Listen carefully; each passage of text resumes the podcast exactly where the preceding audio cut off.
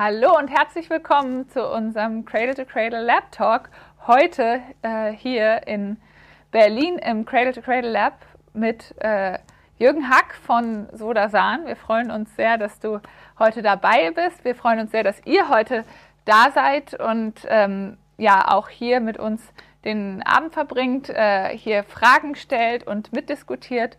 Wir wollen heute ähm, über Sodasan, euer Unternehmen sprechen und aber auch über dich und die Geschichte, die dahinter steht und was vielleicht auch gerade sozusagen in der heutigen Zeit ähm, mit Corona natürlich auch wieder ein aktuelles Thema ist, Reinigungsmittel und was die äh, eigentlich auch teilweise äh, bewirken, wie man sozusagen dazukommt ähm, und einfach ein bisschen im Gespräch sein. Vielen Dank, dass du heute da bist, Jürgen. Ja, ich danke dir, Nora. Danke für die Einladung. Danke ja, dass ich mit dir zusammen die Möglichkeit habe, mal ja, so ein bisschen über, über unser Thema äh, zu reden, Wasch- und Reinigungsmittel, aber nicht so ganz profan, sondern immer so vor dem, vor dem Hintergrund eines, eines, ich sag mal, eines ganzheitlichen Ansatzes.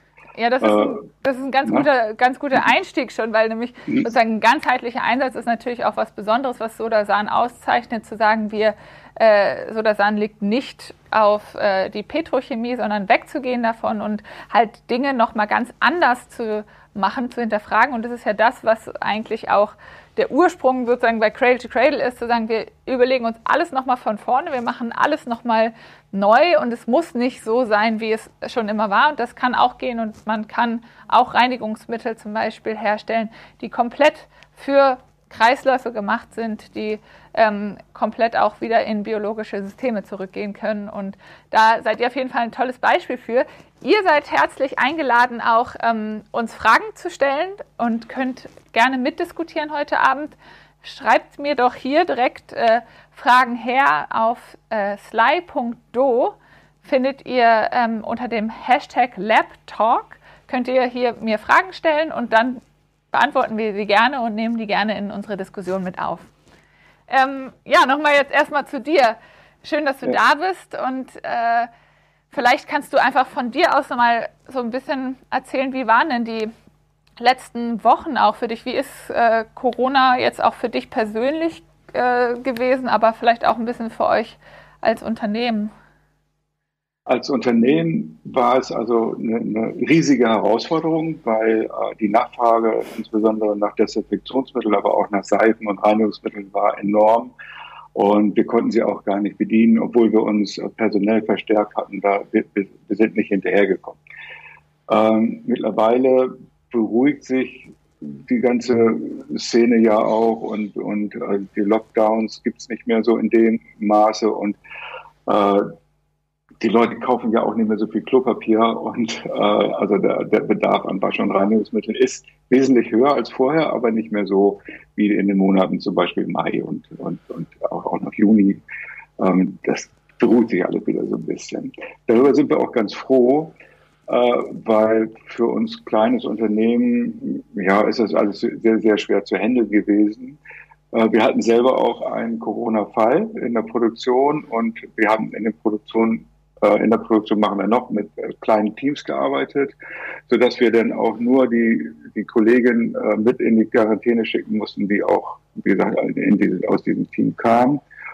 Und ansonsten sind wir von dem, von dem Virus verschont geblieben. Das war eigentlich ganz schön. Wir haben also aber auch ein gutes Konzept oder gute Konzepte entwickelt mit Abstand halten, mit Homeoffice und sind ganz gut durch diese Zeit gekommen bisher. Aber die Zeit ist ja noch nicht zu Ende und wir müssen gucken, was, ob es jetzt tatsächlich eine zweite Welle gibt oder nicht. Ich weiß es nicht. Ja, und für dich persönlich, wie waren da die letzten ähm, Monate? Ja, das war schon, das war schon eine Umstellung, weil ähm, ja, ich, ich, ich habe es dir vorhin schon erzählt, ich sitze jetzt hier auf Wangerooge und ähm, das ist so meine, meine zweite Heimat. Und während dieser äh, Hochzeit der Corona-Pandemie durften wir gar nicht her. Und das fanden wir dann schon schade. Ne? Aber ansonsten, äh, es ist alles, ja, das Leben ist ruhiger geworden. Jetzt abgesehen, abgesehen von unserem Unternehmen, also so in der Freizeit, in, in den Städten war nicht mehr so viel los und, und es ist schon, es, es gab auch Möglichkeiten, oder es hat sich, haben sich auch Möglichkeiten der Besinnung ergeben, fand ich. Und ich hatte immer so ein bisschen die Befürchtung, dass durch diese ganze Corona-Hype, würde ich es mal nennen, äh, andere Dinge einfach an, an Priorität verlieren. Corona ist natürlich, hat, also bewegt, alle enorm und ist auch für viele, viele ja die Priorität Nummer eins. Also das Thema, mit dem sie sich am ehesten auseinandersetzen. Aber gerade unsere anderen Themen, also angefangen von, von Fridays for Future und, und äh, ja, und die, die habe ich befürchtet, dass sie ein bisschen zurückgehen, obwohl ich glaube, dass Corona uns auch gerade da in, in, also in diesen Nachhaltigkeitsthemen eine Riesenchance gewährt, also eine Riesenchance ermöglicht. Und das müssen wir einfach diskutieren, finde ich. Ja, es kann auf jeden Fall eine Chance sein, aber es schränkt natürlich auch viele ein. Ähm, mit, es waren ja sozusagen einfach für viele Menschen gerade wirklich auch schwierige Monate und auch für uns als Organisation. Wir haben äh, umgestellt und sozusagen das, was wir hier im Cradle to Cradle Lab in unserem Bildungszentrum machen, ähm, dann versucht digital darzustellen. Und deswegen haben wir jetzt ja auch hier ähm, den Lab Talk, um sozusagen die tollen Gäste, die normalerweise eigentlich hier vor Ort sind und mit Menschen vor Ort sprechen können, äh, in dem Reallabor sind und auch sozusagen erleben können, was das hier eigentlich bedeutet, was Cradle to Cradle auch heißen kann, ähm, das ins Digitale zu bringen. Dafür machen wir auch Dinge wie ähm, digitale Lab-Tours, wo man hier sozusagen auch digital einmal durchlaufen kann und ähm, ja, veran verschiedenste Veranstaltungsformate ähm, die man hier auch besuchen kann. Aber das ist gar nicht so einfach, sozusagen all sowas umzustellen und natürlich auch, ähm, ja, erfordert auch viel äh, Herausforderungen und ist natürlich irgendwie auch teilweise sehr schade, wenn man ähm, das eigentlich sich anders vorstellen würde und eigentlich ganz viel Ambitionen auch hier mit reingebracht hat. Ja, ich habe äh, allerdings, was heißt allerdings, ich habe also ganz, ganz großen Respekt vor eurer Arbeit, ähm, weil ihr, also ihr vertretet gute Ideen, die, die ja also großenteils deckungsgleich sind mit dem, was wir auch machen. Nur ihr seid auf Spenden, auf Gelder anderer angewiesen und wir sind in der Lage, selber Gelder also, also zu verdienen oder selbst, selbst Mittel zu generieren, die wir dann wieder für gute Sachen einsetzen können. Da, da sind wir sind wir einfach in einer besseren Lage. Ja, ähm, vielleicht gerade wenn ja. man aus dem Reinigungsbereich kommt, das, ja. der läuft ja vielleicht gerade auch äh, ja. verglichen ganz gut. Deswegen finde ich das Stichwort nur aufgreifen, dass jeder, der uns gerne unterstützen mag, darf das natürlich auch gerne tun und auch ähm, uns äh, als Organisation spenden und unterstützen. Das würde uns natürlich helfen. ja, äh, dem kann ich mir alle nur anschließen. Ich glaube, wir haben das bereits gemacht ja. euch unterstützt. Und äh, das, das ist natürlich sehr sinnvoll und ist auch notwendig natürlich. Ne? Äh, ja, also viel, viel Erfolg weiterhin für eure Arbeit und ja, wie, wenn ich persönlich das unterstützen kann, mache ich das sowieso und finanziell, denke ich, machen wir das auch wieder. Ja. Dankeschön. Aber, Aber das, das ist ja nicht unser Thema heute. Genau, lass uns doch nochmal äh, auf euch eingehen, ja. weil sozusagen du sagst, ja. es lief eigentlich gut, es lief viel lo los. Was, äh, ja. Vielleicht müssen wir nochmal sozusagen einen Schritt zurückgehen und einmal überhaupt erklären, was ihr mit Sodasan eigentlich macht. Was äh, ist sozusagen euer Kerngeschäft und was ist der Unterschied vielleicht auch zu dem, was herkömmlich in der Branche passiert? Okay, ich, ich würde gerne ein bisschen ausholen. Ja. Und zwar, äh, es gibt ja viele Leute, die sich Gedanken um Umwelt, um Nachhaltigkeit, um Ökologie machen, alle, alle diese Themen. Und wenn sie über, nach, über Waschmittel nachdenken, dann fragen sie vielfach zuerst, ob das Produkt dann auch biologisch abbaubar sei.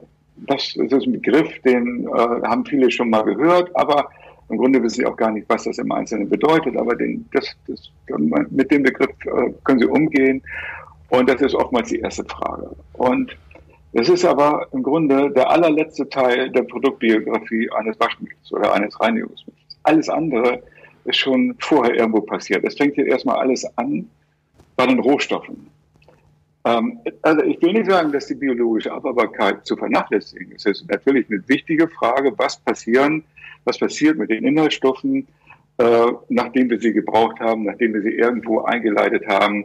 Äh, das, das ist ganz wichtig, aber es ist eben nur ein Teilaspekt. Und wenn wir eben nur Teilaspekte im Fokus haben, dann kommen wir nicht zu einer nachhaltigen Lösung. Wir brauchen äh, ganzheitliche Ansätze. Das heißt, wir müssen alle Aspekte von der, von der Entstehung äh, äh, bis hin zum Verbleib im Abwasser, was aber ja denn nicht am Ende weg ist in dem Sinne, sondern wieder, wieder zu Rohstoff wird. Und also, worauf ich hinaus will, ist, wir brauchen die Kreisläufe.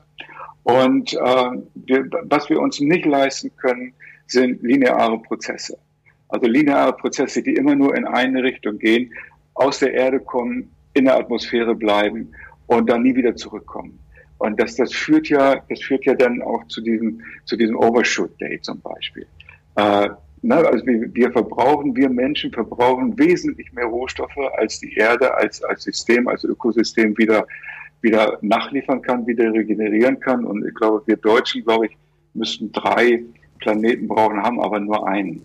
Das heißt, so kann es nicht gehen. Also durch diese linearen Prozesse haben wir also die Möglichkeiten, die, unser Planet zur Regeneration der Rohstoffe hat, schon lange überschritten. Das geht so nicht. Also wir brauchen diese Kreisläufe. Deswegen sind wir genau äh, betrachten. Und da geht einfach nicht nur der, der Blick aufs Abwasser, sondern ich muss jeden einzelnen Prozess haben. Ich muss wissen, woher kommen, woher kommen die Rohstoffe. Sind es petrochemische Rohstoffe, die, wie gesagt, lineare Prozesse befeuern, oder sind es nachwachsende Rohstoffe? Welche Energieformen verwenden wir? Also sind es, ist es der ganz normale Strommix mit Kohle und, und, und, und Atomstrom möglicherweise? Oder ist es rein regenerativer, äh, regenerativer Strom?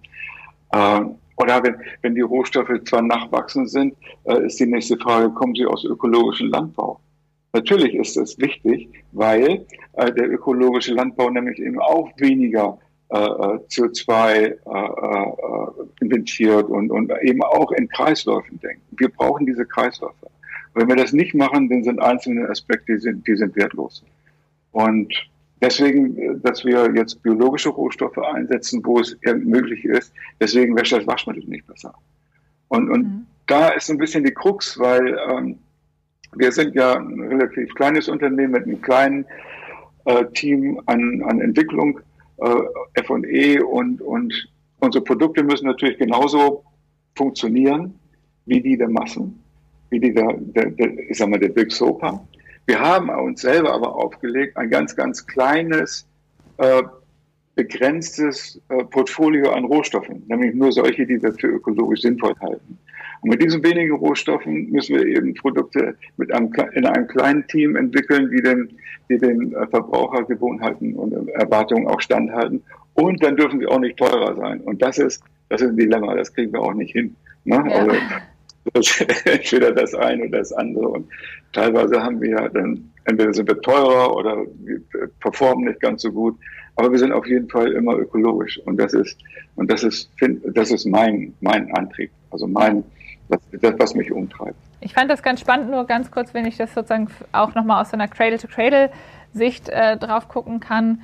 Ähm, sozusagen, du hast ja mehrere Punkte genannt. Das ein, der eine Punkt wäre halt das Nutzungsszenario, sich anzugucken, woher äh, kommt mein Material und was will ich damit eigentlich dann machen. Also sozusagen, wenn ich ein äh, Shampoo oder auch ein Reinigungsmittel nutze, nutze, was dann in die Umwelt gelangt, dann muss es natürlich dafür gemacht sein. Und deswegen ist eigentlich die Frage, ob es biologisch abbaubar ist, äh, schon fast absurd, weil an sich ist es klar, dass ein Waschmittel für biologische Kreisläufe gemacht sein muss, wenn es da am Ende landet. Und der andere Punkt wäre natürlich dann zu sagen, okay, wie wird es hergestellt, unter welchen Bedingungen, welche Rohstoffe werden dafür verwendet und äh, ist dann da auch in dem Prozess schon äh, an den Materialien überhaupt eine Kreislauffähigkeit gewährleistet. Ne?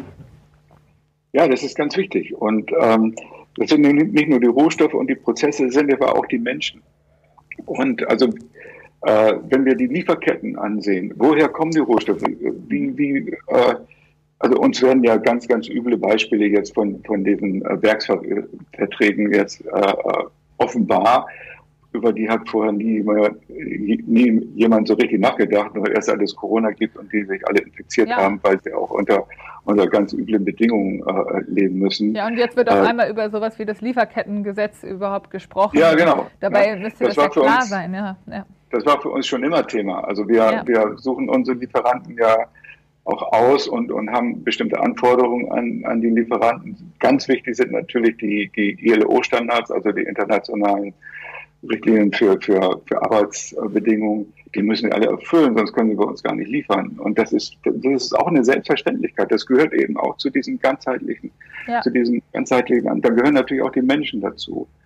Und ähm, ja, es ist, wir sind aber, wir sind noch nicht am Ziel, noch lange nicht, weil, weil es ist ja alles immer wir sind auf dem Weg und wir lernen auch immer dazu.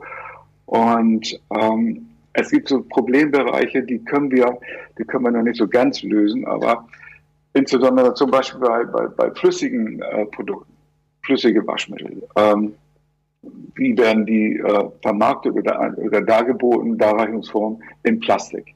Plastik ist ungeeignet, Plastik. Okay, äh, Plastik, wir nehmen dann äh, ausschließlich äh, Recyclingmaterial und ähm, sehen dann so, so, so zu, dass wir, dass wir die Menge an jungfräulichen Plastik halt irgendwie reduzieren. Das ist, denke ich, kommt auch dem Cradle-to-Cradle-Gedanken relativ nah. Und trotzdem ist es ja erstmal, irgendwann erstmal auch Erdöl gewesen. Und da sie haben wir noch keine Lösung, alternative Verpackung für Flüssigkeiten, frei von, von petrochemischen Packmitteln die sehen wir noch nicht. Und, und da gibt's eben, da gibt's eben auch noch Dinge zu tun. Und, und ich finde schon, der, der Schritt, dass wir, dass wir Recyclingmaterialien nehmen, ist schon, geht schon in die richtige Richtung.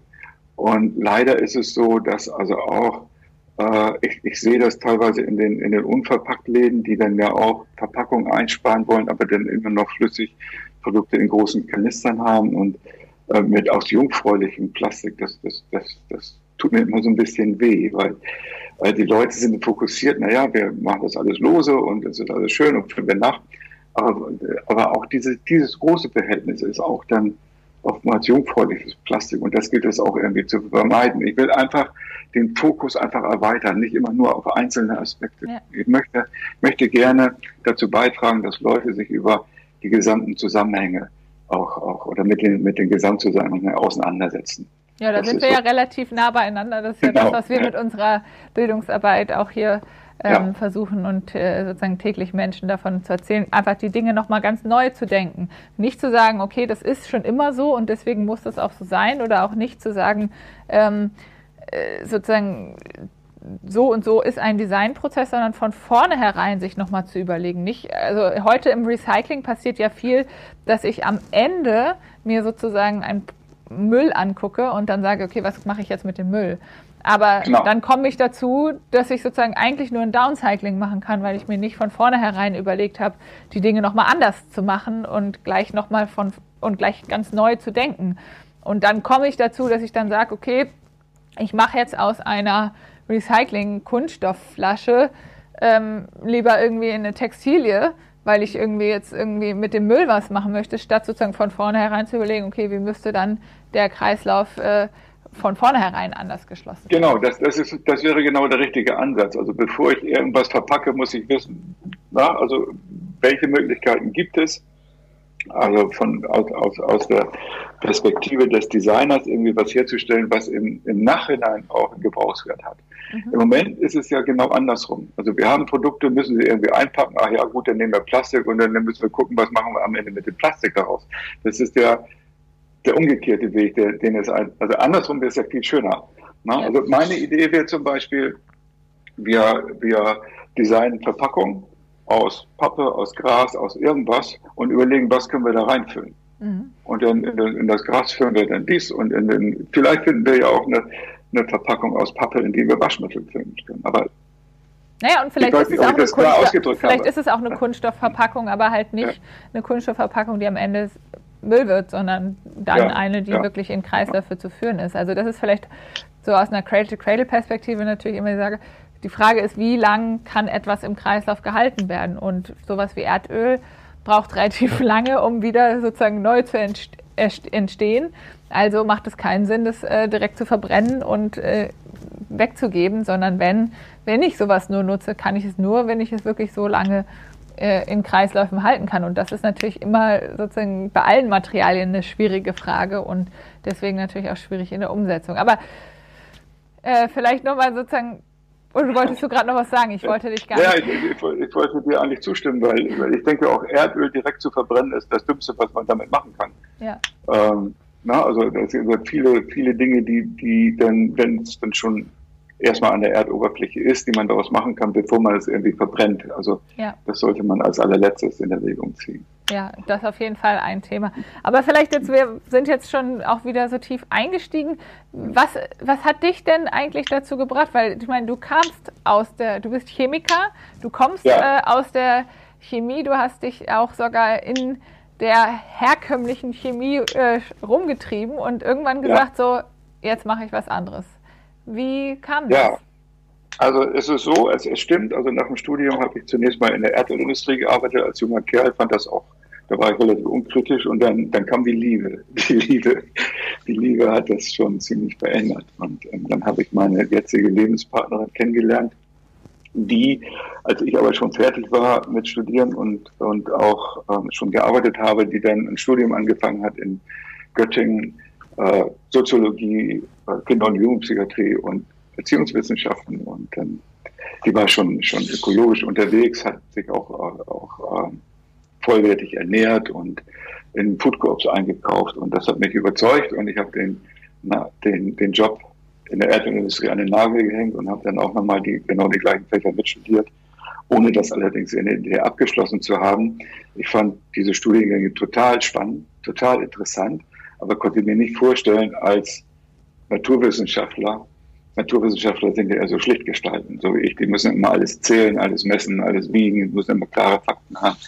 Äh, so eine bin ich halt und, und ja, und ich musste, ich musste, ich wollte irgendwas herstellen hätten Farben sein können, sind Waschmittel geworden. Also irgendwas Sinnvolles. Wir waren ja bereits, das war der Ende der 70er, Anfang der 80er Jahre in so einem ganz ökologischen, in, in der Szene in Göttingen, ganz ökologische Umfeld, politisch auch aktiv. Und in, aus, aus, aus, diesem Umfeld heraus war es eben möglich, auch solche Produkte zu entwickeln.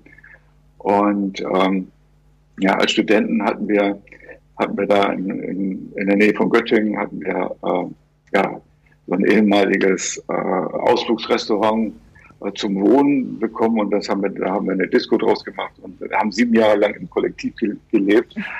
Und äh, ja, und in dieser Zeit ist dann eben auch so der Sahn entstanden. Das ist, das war dann 1982. Und in diesem, in diesem Umfeld, also in dieser Disco, in dieser studentischen Szene, da gab es dann schon jemanden, der hatte einen kleinen Großhandel für, für Naturkost.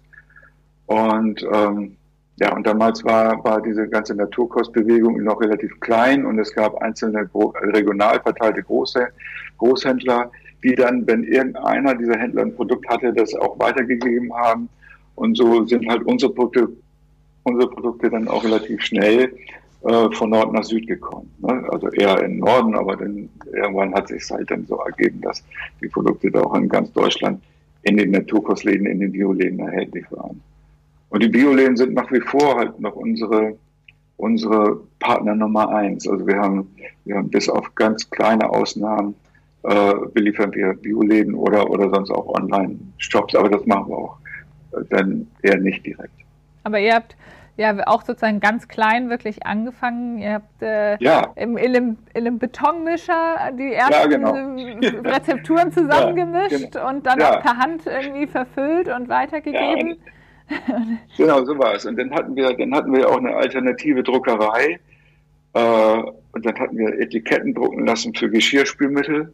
Und dann stand da drauf Geschirrspüremittel, also statt dem L ein R. Und das hatten wir auch erst relativ spät bemerkt. Also wir hatten ja dann die, die Etiketten oder auch die, die Dosen zum Beispiel für Scheuerpulver. Das waren, das waren Rohlinge, die wir dann von Hand etikettiert haben mit Leim und, und also das ist unvorstellbar eigentlich gewesen. heute, heute wird sowas nicht mehr gehen. Ja. Aber das war halt die Zeit, wo, wo sowas machbar war und letztendlich hat sich daraus ja unser Betrieb entwickelt, den gibt es ja nun schon fast 40 Jahre mit Mitarbeitern, die glaube ich ganz zufrieden sind und ähm, das, das, Gute ist, mit, mit diesem, also auch dieser Gründungsgedanke, also das, was uns damals umgetrieben hat, das ist uns ja nicht verloren gegangen. Also wir sind, wir sind nie dem Geld hinterhergelaufen. Das war uns nicht so wichtig, aber wir sind ein finanziell sehr gesundes Unternehmen. Das hat sich dann eingestellt und ich meine, meine Auffassung ist immer, wenn man die, die, die ökologischen Dinge und die sozialen Dinge, die ja zur Nachhaltigkeit gehört, dann bekommt man auch die dritte Säule der Nachhaltigkeit, nämlich die Ökonomie auch, auch ja. geregelt. Äh, und, und das ökologische, das ökologische und soziale, das ist, das ist ja die Qualität eigentlich auch. Ja. Äh, wenn es stimmt, dann, dann, dann, also bei uns hat sich jedenfalls so eingestellt, dann ist auch die Ökonomie äh, äh sehr gesund. Man kann sich das ja ansehen bei, bei Bundesanzeiger. Da kann man die ganzen äh, Firmen ja begutachten mit Eigenkapitalanteil und so. Das sieht alles ganz, bei uns ganz gut aus. Ja, und ihr sagt, ihr sagt aber, dass ähm, sozusagen du sagst irgendwie, es war nicht das Wichtigste, äh, sozusagen, dass es ökonomisch stimmt und groß wird, okay. aber sozusagen aus so einer Skalierungsperspektive oder um wirklich sozusagen Effekt äh, zu haben, auf die Welt will man ja vielleicht dann schon wachsen und auch einfach möglichst viel Marktanteil bekommen, um auch einen Impact dann zu haben. Oder wie ist ja. das für euch sozusagen? War das eine Motivation ja, oder zum, zum, Teil, zum Teil ist es richtig. Natürlich denkt man darüber nach, dass man, also wenn man, wenn man von sich überzeugt ist und meint, man macht äh, ökologisch sinnvolle Produkte oder auch nachhaltig, also ich muss ja, der Begriff Nachhaltigkeit umfasst ja eben Ökologie und Soziales und Ökonomie. Also wenn man nachhaltige Produkte machen will, will man ja auch erreichen, dass sie an möglichst viele Menschen gelangen. Also dass möglichst viele Menschen die Möglichkeit haben, diese Produkte ähm, auch zu benutzen. Das ist aber ähm, dann damit verbunden, und zumindest in der Vergangenheit hatten wir da ganz große Schwierigkeiten damit, ähm, dass ist aber damit verbunden, dass wir uns anderen Handelsgebaren aussetzen mussten. Und wir haben viele, viele Jahre einfach immer in dieser Öko-Bio-Naturkostnische äh, gelebt, wo, wo auch immer Partnerschaft gelebt wurde. Also Lieferant und Kunde und Endverbraucher und Verbraucher, das war eine Gemeinschaft und die, die haben nicht gegeneinander gearbeitet und, und in dem, im konventionellen ähm, Handel hat man oft doch dann erleben müssen oder viele unseren, unseren Herstellerkollegen mussten dann auch erleben, dass dann da wirklich auch sehr um, um kleine Beträge gefeilscht wird und immer versucht wird, der beste Preis, der niedrigste Preis. Das war nie unseres und, und deshalb haben wir uns auch nicht so von vornherein an den konventionellen Handel gewandt und sind quasi immer in dieser, in dieser Naturkostumgebung geblieben. Aber könnte man nicht sagen, dass das vielleicht trotzdem auch schwierig ist, wenn man wirklich sozusagen die Veränderung der gesamten Gesellschaft haben will, wenn man nur in so einer Nische bleibt und nicht sagt, ich, wir gehen extra zu, weil ich meine, die großen Supermärkte, das sind halt die, wo die meisten Menschen trotzdem noch einkaufen. Ja, das stimmt. Das stimmt. Und äh, wir denken auch darüber nach und jetzt zum Beispiel irgendwie auch in, in Drogeriemärkte zu gehen äh, die nicht unbedingt der Wettbewerb zum Lebensmittel- Naturkostladen sind. Und ähm, was nützt es, wenn wir die ökologischen Produkte haben und keiner kauft sie? Das, mhm. da, da gebe ich dir natürlich recht. Äh, in der Vergangenheit sind wir aber auch gar nicht so in der Lage gewesen, äh, Massen bedienen zu können. Das äh, können wir auch. Also wir, wir sind halt kein Henkel und kein Procter Gamble. Äh, ja, da sind unsere Möglichkeiten halt auch erstmal begrenzt und, und wir müssen da sehr vorsichtig äh, äh, agieren. Aber ich wollte einfach nur zum Ausdruck bringen, dass Geld nicht unsere Motivation, also das Monetäre ist nicht unser Antrieb, ja. sondern wir wollen ökologisch etwas bewirken und ähm, das machen wir so konsequent, wie es geht. Das heißt nicht, dass wir die Einzigen sind, die gute Dinge machen und auch, auch Unternehmen, die die jetzt die Massenmärkte bedienen können mit, mit äh, Wasch- und Reinigungsmitteln, die ähm, vielleicht andere Schwerpunkte haben, äh, vielleicht aus unserer Perspektive nicht ganz so ökologisch dastehen, die bewirken aber auch was. Also wir sind, wir, wir sagen nicht, alle anderen sind doof. Äh, wenn jetzt ein Unternehmen in der Lage ist, sehr viele Menschen zu erreichen mit kleineren ökologischen Fortschritten, bewirken sie vielleicht mehr als wir, die mit großen ökologischen Fortschritten nur wenige Menschen erreichen. Also das, das ist so, so, ein Spannungsfeld und mhm. ich, ich, respektiere auch alle, alle Versuche, alle, alle Bestrebungen anderer und auch größerer Unternehmen, ökologisch sich, sich äh, äh, zu entwickeln.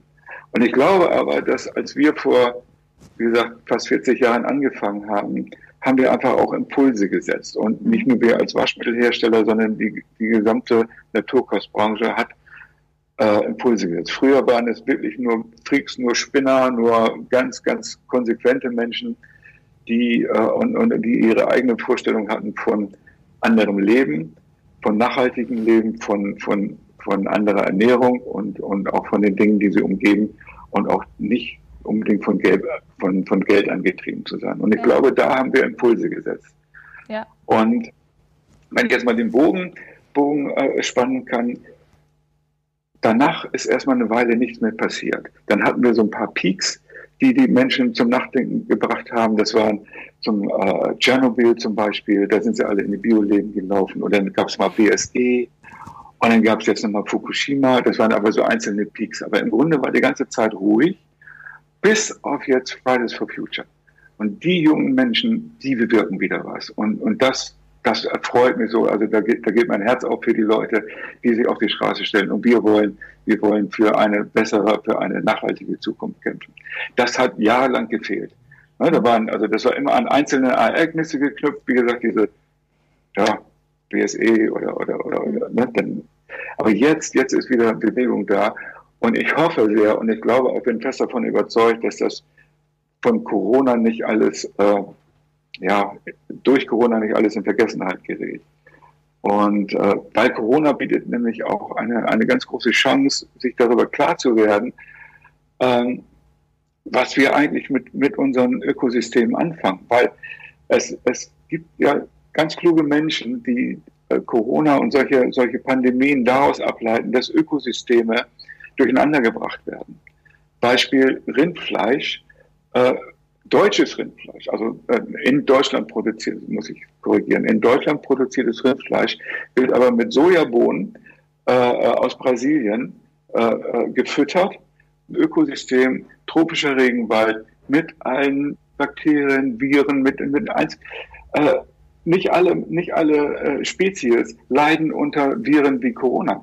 Ja. Wir Menschen schon, aber wir, wir sind, also unsere, unsere unsere Entwicklung, unsere, unsere sind auf, auf, auf diese Viren nicht eingestellt.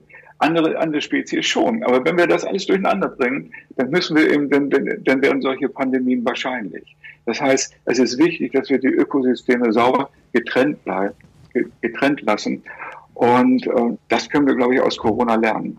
Ja, ich glaube, da gibt es, äh, das ist sozusagen sich das äh, bewusst zu machen, ist, glaube ich, was, ähm, was man auf jeden Fall in der jetzigen Zeit kann. Ich glaube, was ganz wichtig ist, dass man halt schafft, dass wir, dass wir es als Gesellschaft schaffen, nicht wieder in alte Pfade sozusagen zurückzukommen und nicht irgendwie jetzt alles zu vergessen, auch nicht sozusagen wieder zurückgeworfen zu werden in die 90er ähm, oder sozusagen und einfach viele Jahre zu verlieren, weil wir waren jetzt ja gerade eigentlich auf einem guten Weg. Wir haben gerade die ja. EU mit dem Green Deal und mit der Perspektive, dass die Sachen anders werden können. Und ich glaube, das ist ganz wichtig. Und ich glaube, dabei ist aber halt auch wichtig, dass man nicht nur das Schreckensszenario aufzeigt und zeigt, äh, ja, das und das kann alles daraus passieren, sondern dass man den Leuten auch aufzeigt, welche Chancen, ähm, Möglichkeiten gibt, wie man die Dinge nochmal ganz anders macht und sozusagen Innovation vorzuzeigen. Und du hattest das sozusagen ein bisschen gesagt, ihr wart Pioniere.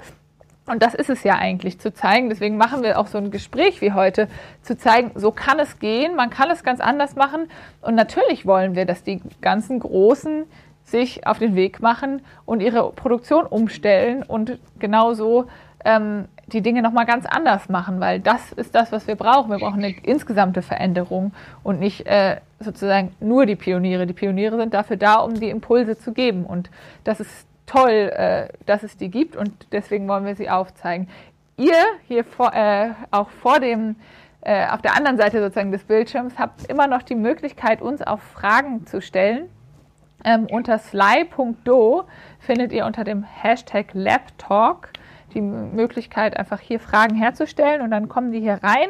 Ähm, ich werde auch gleich auf ähm, die Fragen eingehen. Ich wollte vorher noch mal einen ganz kurzen Exkurs äh, machen, weil auf das Thema Reinigungsmittel. Da, das ist ja auch ein Thema, ähm, was man sozusagen gerade ja, sich angucken kann und besonders sozusagen das Thema ähm, Desinfektionsmittel, was sozusagen gerade zu Corona-Zeiten natürlich eine große Rolle auch spielt. Und da ist, glaube ich, äh, noch gar nicht so das Bewusstsein für, weil sozusagen man ist dann in so einer äh, Pandemie und dann wird gesagt, man muss jetzt alles desinfizieren und dann macht man das einfach. Aber auch da werden Ressourcen verwendet, ähm, die einerseits nicht unbedingt äh, kreislauffähig sind, also Materialien, die nicht wieder in Kreisläufe gehen können. Es wird nicht darauf geguckt, was das Nutzungsszenario ist. Es wird, werden Materialien verwendet, die äh, giftig für uns sind. Die, Aus, äh, die Ausgasungen dessen landen in der Luft, wir atmen sie ein. Ähm, Schadstoffe, die uns belasten und sozusagen die Perspektive wird gar nicht unbedingt äh, ja, dabei betrachtet. Und es geht aber auch anders. Ihr habt äh, auch gezeigt, dass man ja auch andere äh, Desinfektionsmittel in den Markt bringen können, die das nicht alles mit sich bringen müssen.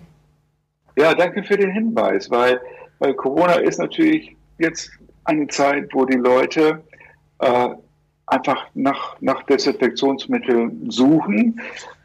Und ähm, ja, da, da, ja, sag mal, es, es, es kann von den, von der, von der Verbraucherin, von den Verbrauchern eigentlich schlecht erwartet werden, zu differenzieren zwischen den einzelnen Produkten. Ähm, ja, es gibt sogar eine kann, Liste, es gibt sogar eine Liste vom Robert Koch Institut, wo dann ähm, immer sozusagen Materialien drauf sind, die mhm. nicht für den Menschen gemacht sind und dann aber offiziell empfohlen werden. Wer soll denn wissen dann, was man nutzen kann? Also das ist ja für jeden schwierig. Klar. Das ist enorm schwierig. Wobei es gibt ja ähm, so auch, auch Zertifizierer, äh, wie zum Beispiel Eco-Garantie oder Natural Care Product oder eben auch andere, in deren Kriterien dann auch solche Stoffe, die wir für fragwürdig halten, äh, auch nicht zulässig sind.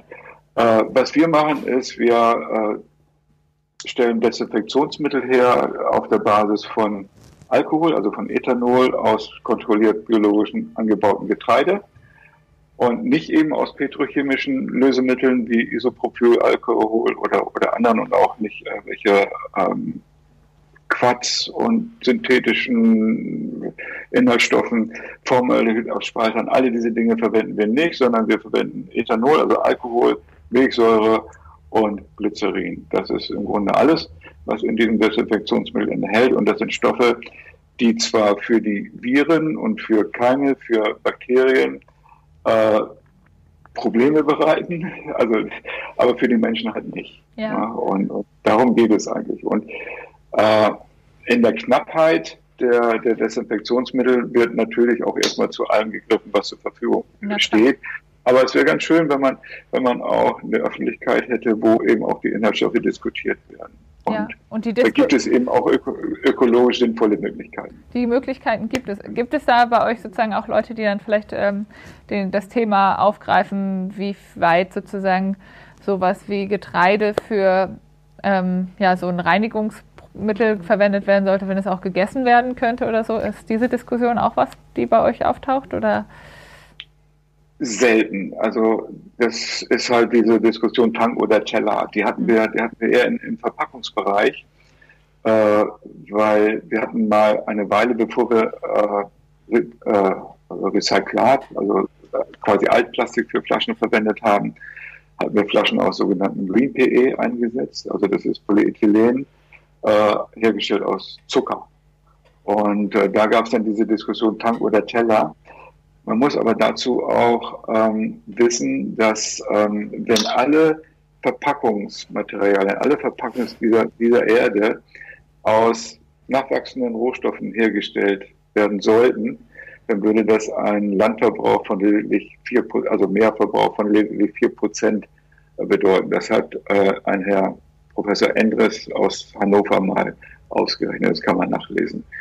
Und trotzdem ist es natürlich sinnvoller, Deswegen haben wir uns auch für das Rezyklat, also für das, für das Altplastik entschieden, Dinge wieder zu verwenden, ja. als eben ja in Konkurrenz zu Lebensmitteln zu stehen. Wobei man natürlich sagen muss, wenn man 4% hat, äh, das ist, ich kenne die Zahlen auch, dann ist natürlich die andere Seite dagegen, wie viel Prozent äh, werden eigentlich für Futtermittel für Tiere hergestellt. Und so. dann ist man natürlich schnell auch weg von und der Diskussion. Ne? Das ist das größte Problem, Futtermittel für Tiere, das halte ich für wesentlich größer. Und zudem bin ich auch der festen Überzeugung, dass die Lebensmittelverknappung eigentlich nicht, äh, eigentlich nicht von der absoluten Menge abhängig ist, sondern der, der, der äh, verfügbaren Lebensmittel, sondern von der Verteilung. Wir leben hier im Überfluss, schmeißen, ich weiß nicht, jeder Mensch in Deutschland schmeißt, glaube ich, 70 Kilo oder ich weiß nicht, wie viel genau Lebensmittel pro Jahr weg. Und andere haben es halt gar nicht. Und also das ist meines Erachtens eher ein Verteilungsproblem. Ja. Und ähm, dann geht es eben auch noch darum, ob ich äh, die Lebensmittel nachhaltig produziere oder eben im, im, im Industriemaßstab, der uns letztendlich auch nicht weiterbringt, sondern in die Katastrophe führen wird. Ja. Ähm, ja, ja, auf jeden Fall. Da sind ganz viele Punkte angesprochen. Ähm, ich glaube, der Punkt mit den Reinigungsmitteln war auch nochmal wichtig für alle, äh, auch mit den Desinfektionsmitteln, mit uns im Kontakt sein und auch sozusagen äh, und äh, YouTube und habt sozusagen da die Möglichkeit, auch im Austausch mit uns zu sein. Aber jetzt auf die Fragen gehend. Hier kommt eine Frage von Carina. Glauben Sie, dass sich nachhaltiges Handeln auch irgendwann bei Großkonzernen durchsetzt? Und was braucht es dafür? Ich hoffe, dass es sich durchsetzen wird und ähm, ich glaube aber, dass es politische Rahmenbedingungen auch braucht.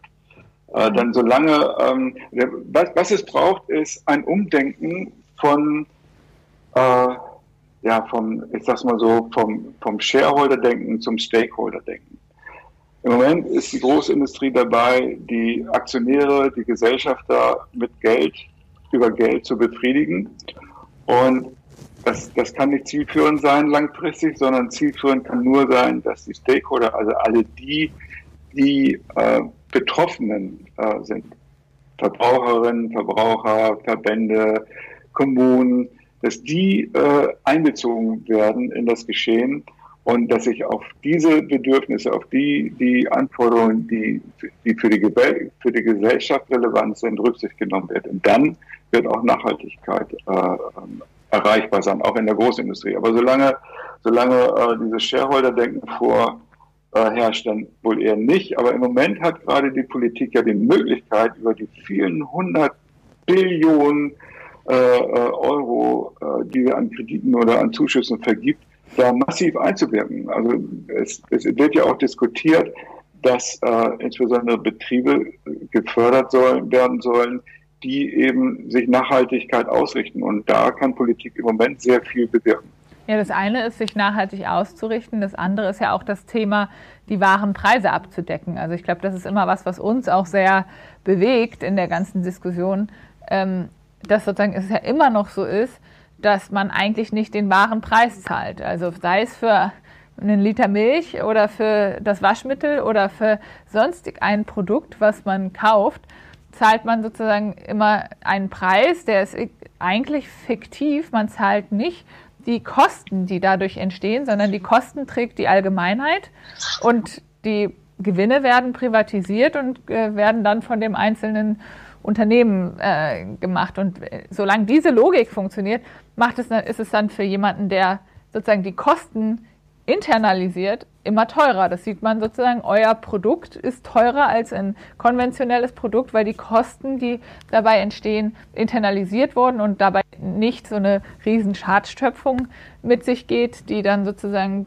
bezahlt werden muss von halt der Allgemeinheit. Und die Kosten an sich sind aber ja bei so einem konventionellen Produkt nicht weniger, sondern eigentlich höher. Und deswegen kann man sozusagen in der Rechnung immer sagen, naja, an sich sind Cradle-to-Cradle-Produkte am Ende eigentlich günstiger, als wenn man sozusagen den Schaden äh, nicht einpreist. Nur man sieht es in dem Moment nicht. Und ich glaube, das ist was, wo natürlich Politik auch stark Veränderungen mit reinbringen kann, wenn sie sagt, okay, äh, man muss die realen Kosten bepreisen und dann wäre auf einmal so ein Produkt, was äh, ökologisch sinnvoll ist, auch nicht mehr ähm, teurer als das andere, sondern will vielleicht sogar besser dastehen.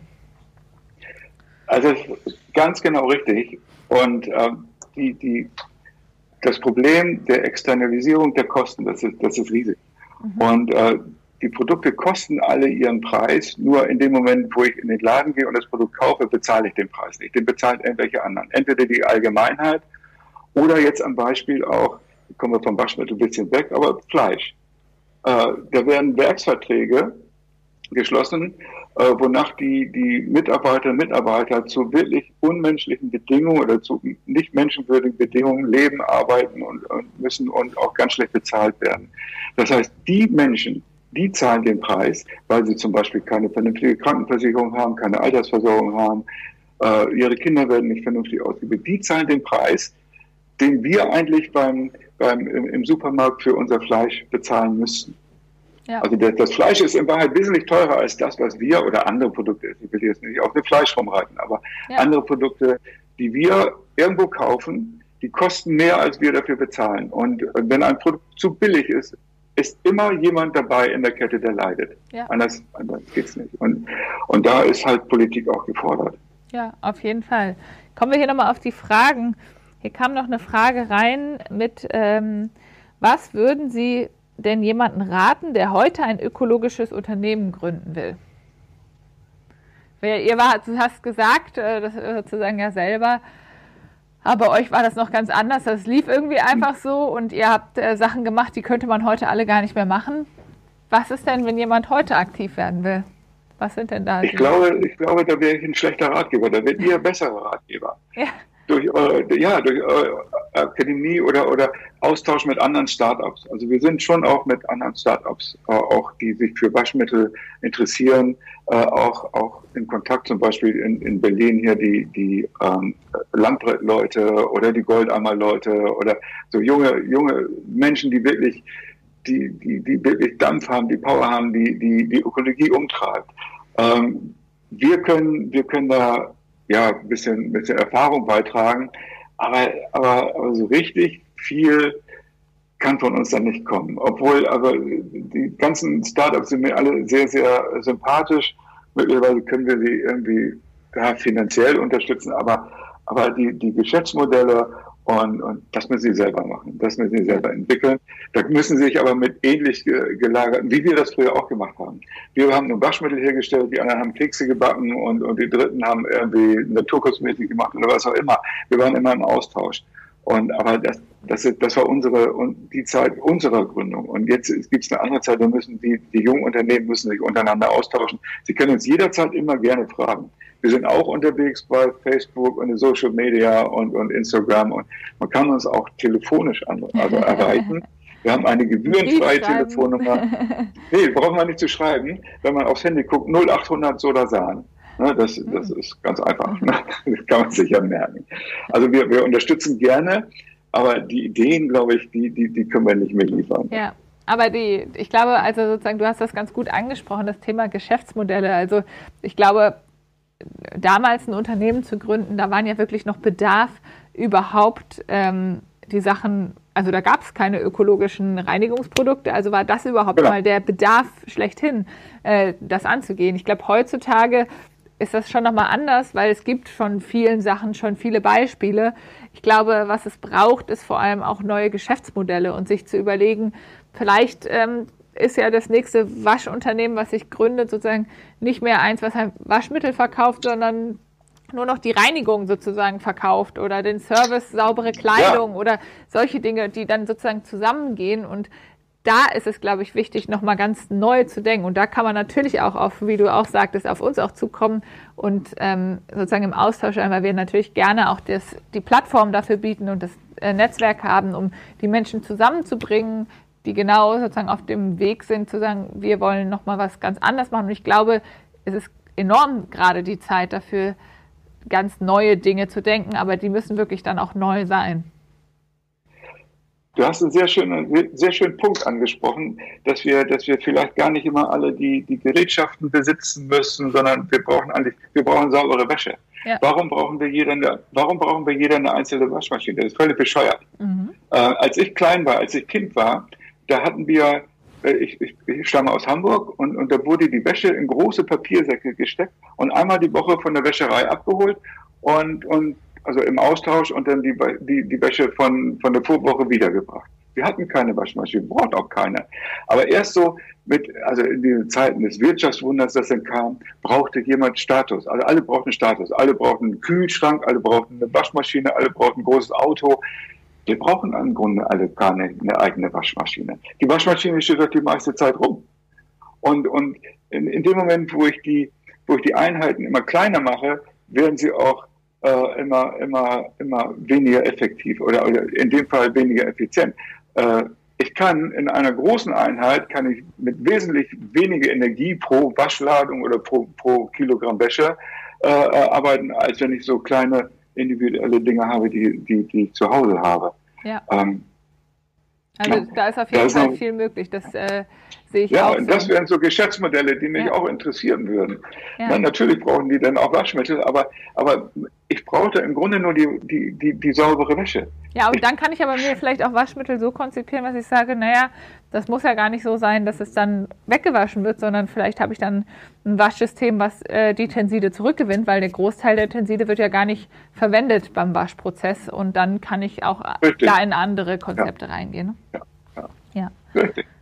Ähm, hier kam noch eine Frage rein äh, mit der Frage, was halten Sie von den vielen Siegeln und Zertifizierungen für nachhaltige und Ökoprodukte? Weil da gibt es viele, es gibt auch eine Cradle-Zertifizierung, es gibt, glaube ich, einen riesen Siegelwahn, jeder ähm, irgendwie, irgendwas wird auch bio-zertifiziert oder auch nicht, aber sozusagen, es ist für viele, glaube ich, ganz schwer, auch da einen Überblick zu haben und auch zu wissen, was ist dann gut. Was denkst du dazu? Ja, das ist also für Verbraucherinnen und Verbraucher halte ich das für nahezu unmöglich, die einzelnen Siegel zu unterscheiden oder unterscheiden zu können. Ähm, das, das, fängt an bei, äh, bei der EU-Blume oder bei, beim Umweltengel. Äh, äh, ähm, da werden bestimmte Aspekte in, in, in Fokus gerückt und äh, gewichtet, zum Beispiel Verhalten im Abwasser. Äh, aber da wird zum Beispiel bei diesen, äh, man muss ja unterscheiden zwischen staatlichen Siegeln wie, wie äh, EU-Blume und, und Blaue Engel und privaten Siegeln. Private Siegel sind in EcoCert, Eco-Garantie, äh, für Kosmetik, BDIH, äh, es so viele.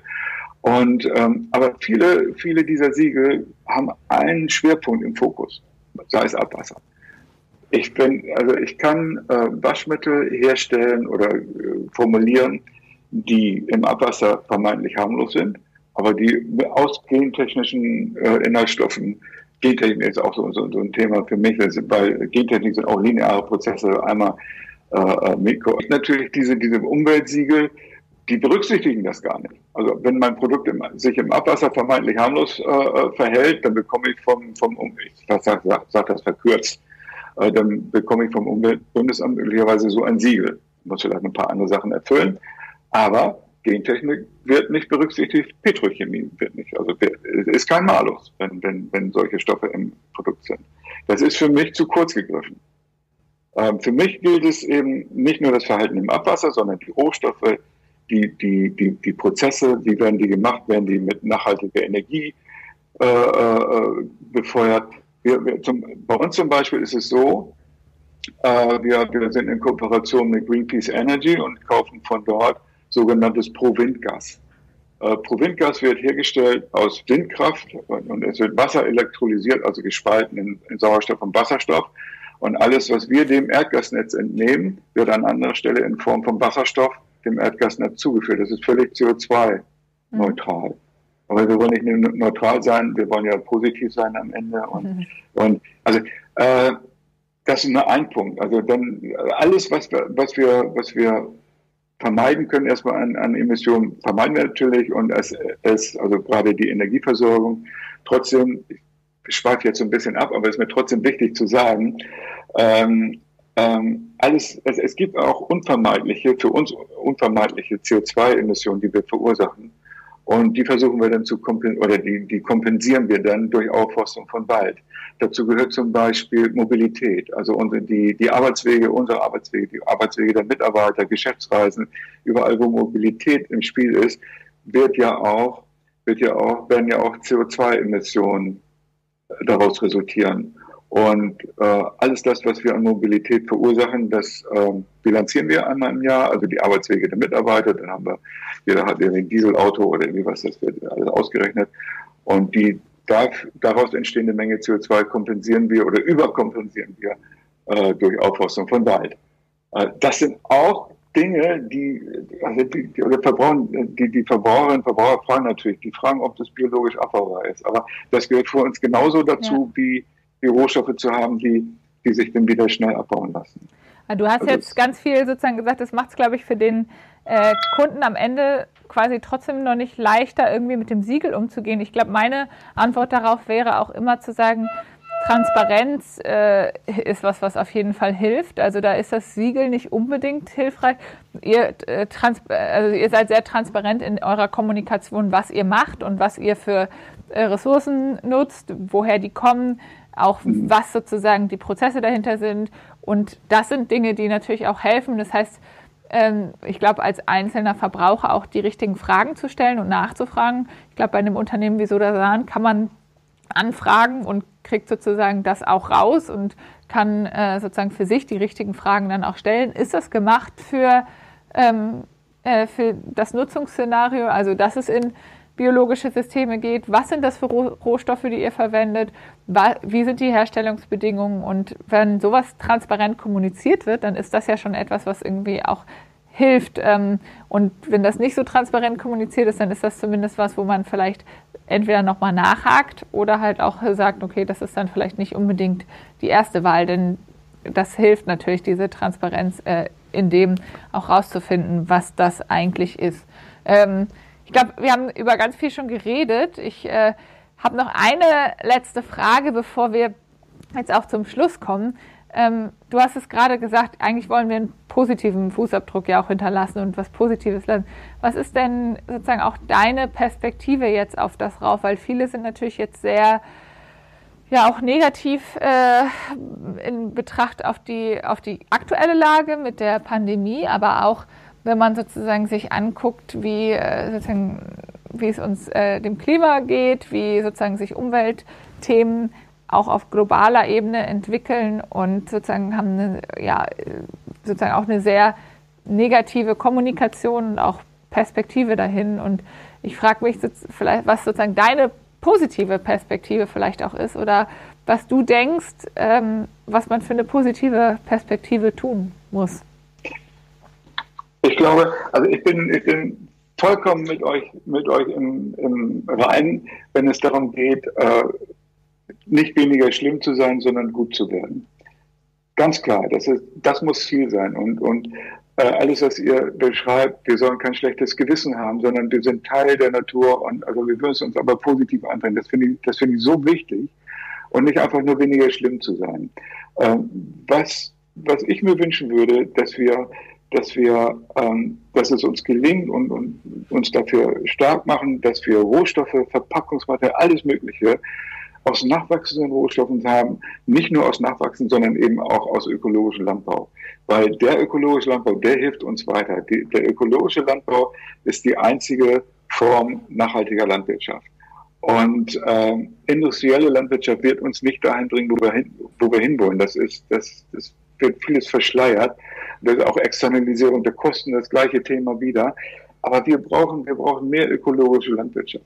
Wir machen auch so bei Projekten mit für eine enkeltaugliche Landwirtschaft. Das ist uns alles ganz wichtig. Mhm. Und da können wir wirklich positiv, positiv einwirken und nicht nur weniger schlimm sein. Das ist für mich wichtig. Ja, das ist ein ganz tolles Beispiel. Das verweist sogar schon auf einen unserer Lab-Gäste, die noch in Zukunft kommen werden. Wir werden ja mit Helmi Abuleish von Seechem auch noch äh, hier sprechen, die ja wirklich äh, diese positive Landwirtschaft ähm, betreiben und die Perspektive, dass man Kohlenstoff im Boden speichern kann und damit auch einen positiven Beitrag zum Klima und auch zu ganz vielen Dingen führen kann und dass man halt gerade nicht Boden abbaut und sondern ein ganz anderes Kohlenstoffmanagement macht. Das sind, glaube ich, ganz viele Themen, die auf jeden Fall jetzt gerade nochmal mit aufgerissen wurden, über die wir auch in den nächsten äh, Wochen auch nochmal sprechen werden. Ähm, ich, mir bleibt eigentlich nur, mich ganz doll bei dir zu bedanken, dass du heute da warst und uns auch hier zu äh, allem Rede und Antwort gestanden hast und auch selber sozusagen, man merkt, dass ihr euch auch hinterfragt und auch nicht einfach nur sagt, ja, das ist alles toll, was wir machen, sondern auch sozusagen die Perspektive mit einzunehmen und auch da ehrlich äh, sozusagen zu sagen, an welchen Stellen seid ihr vielleicht noch nicht da, sondern auf dem Weg. Und das ist, glaube ich, auch wichtig, weil ähm, wenn man sich hinstellt und nur erzählt, alles ist toll, dann bringt das auch nichts, weil dann können gerade die Leute, die jetzt Innovation auch vorantreiben wollen, gar nicht sagen, ah, genau an der Stelle setze ich an.